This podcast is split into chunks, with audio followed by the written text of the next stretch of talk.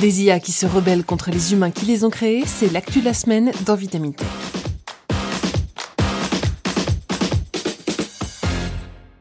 Un robot ne peut porter atteinte à un être humain, ni, restant passif, permettre qu'un être humain soit exposé au danger. Un robot doit obéir aux ordres que lui donne un être humain, sauf si de tels ordres entrent en conflit avec la première loi. Un robot doit protéger son existence tant que cette protection n'entre pas en conflit avec la première ou la deuxième loi. Les trois lois d'Asimov, énoncées pour la première fois par l'auteur en 1982 dans sa nouvelle cycle fermé, sont depuis longtemps devenues un classique des discussions autour de l'intelligence artificielle, du moins au cinéma. Car parmi les chercheurs, ces règles fictives destinées à nous préserver d'une rébellion robotique sont en réalité bien rarement prises au sérieux. Comment inculquer la notion de bien et de mal à une machine alors même que ces concepts varient selon la culture et les principes de chaque individu? Comment quantifier un mal par rapport à un autre, un casse-tête que les constructeurs de véhicules autonomes n'ont pas fini de résoudre Sans parler du fait que, dans la nouvelle d'Isaac Asimov elle-même, ces lois sont facilement renversées, amenant le robot qui les applique à échapper temporairement au contrôle de ses propriétaires. Alors, comment s'assurer qu'une IA ne se retourne pas contre ses créateurs? Eh bien, selon un groupe de deux chercheurs issus d'Oxford et d'un autre issu de DeepMind, une firme appartenant à la société parente de Google, la réponse est on est mal. Loi d'Asimov mise à part, de nombreux autres protocoles ont été imaginés pour limiter la liberté d'action d'une IA. Mais outre la difficulté de rédiger une règle claire, simple et exhaustive, notons qu'il est difficile de savoir comment celle-ci sera interprétée par un système dont nous ne comprenons pas entièrement les modes de réflexion, ni les motivations. Dans la mesure où nous sommes incapables d'imaginer les scénarios et les solutions qu'une super intelligence artificielle pourrait déployer pour répondre à un problème, expliquent les experts, il nous est impossible de garantir que celle-ci ne pourrait pas agir à l'encontre de nos intérêts humains. Ils expliquent, cela tient au fait qu'une super intelligence possède de nombreuses facettes et est par conséquent potentiellement susceptible de mobiliser une grande diversité de ressources pour atteindre son objectif. Accrochez-vous, c'est un peu compliqué.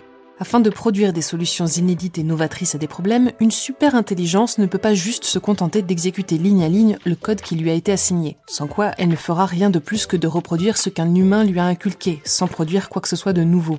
Contrairement à un algorithme classique, plutôt que de suivre un cheminement pour parvenir à un résultat attendu, elle agit donc comme une sorte de boîte noire dont l'objectif est de produire un résultat pas forcément attendu, mais jugé positif par les chercheurs. Afin d'enseigner à l'IA ce que les humains estiment positif, un système de récompense peut alors être mis en place. En valorisant les résultats jugés positifs, ce qu'ils appellent une information objective, les chercheurs créent ainsi et renforcent un cadre de référence morale dans lequel l'IA va tenter de s'inscrire pour être récompensée le plus souvent possible. C'est alors qu'arrive le problème souligné par les experts. Comment être sûr de la manière dont l'IA va interpréter ce circuit de la récompense? Comprendra-t-elle que son objectif est d'œuvrer pour le bien de l'humanité Ou, et c'est le scénario le plus probable, va-t-elle courir coûte que coûte après les récompenses sans se préoccuper de la manière dont elle y parvient En somme, y a-t-il des chances que la machine fasse complètement fi de la morale et mette en place des stratégies pour obliger les humains à lui délivrer des bons points?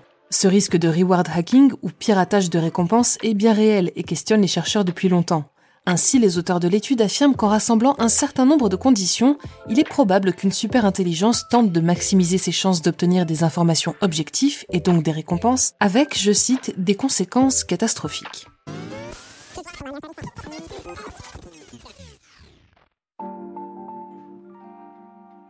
Bon, alors, clarifions un peu les choses. Que faut-il entendre dans tout ça? Tout d'abord, notons que les chercheurs à l'origine de l'étude précisent eux-mêmes que les conditions nécessaires à la réalisation de leurs prédictions sont toutes contestables ou potentiellement évitables. Leur conclusion qu'une super intelligence tenterait de prendre le dessus sur un humain pour obtenir le plus grand nombre possible de récompenses repose donc sur un édifice fragile. Notons également qu'une telle super intelligence n'a pas encore été inventée et que, de par sa nature, il nous serait difficile de savoir si nous en avons bel et bien une sous les yeux. En admettant cependant que les conditions énoncées par les chercheurs soient réunies, quelle protection pourrait alors être mise en place pour nous protéger d'une telle éventualité? Une parade pourrait consister à inculquer des principes éthiques à la machine pour limiter sa portée, ou même à limiter son accès à certaines parties d'Internet. Mais au-delà de notre difficulté à nous entendre sur les notions de bien et de mal ou sur les droits humains, reconnaissons qu'il serait contre-productif de créer une super intelligence destinée à proposer des solutions inédites et novatrices si au final nous lui imposons les mêmes restrictions que celles qui limitent notre pensée, la meilleure solution est donc, dans un premier temps, euh, de rester calme, car la catastrophe n'est pas imminente, et dans un second, de réfléchir à ces questions avant que la situation ne survienne. Comment protéger les intérêts de l'être humain face à une super intelligence Devrions-nous construire des systèmes super intelligents en sachant que nous courons le risque de perdre le contrôle sur eux? Et si les IA se développent suffisamment pour acquérir des droits, comment décider qui de la machine ou de l'humain mérite de défendre ses objectifs au détriment de l'autre? Autant de questions auxquelles nous avons encore à répondre et qui méritent bien qu'on s'y attelle dès maintenant.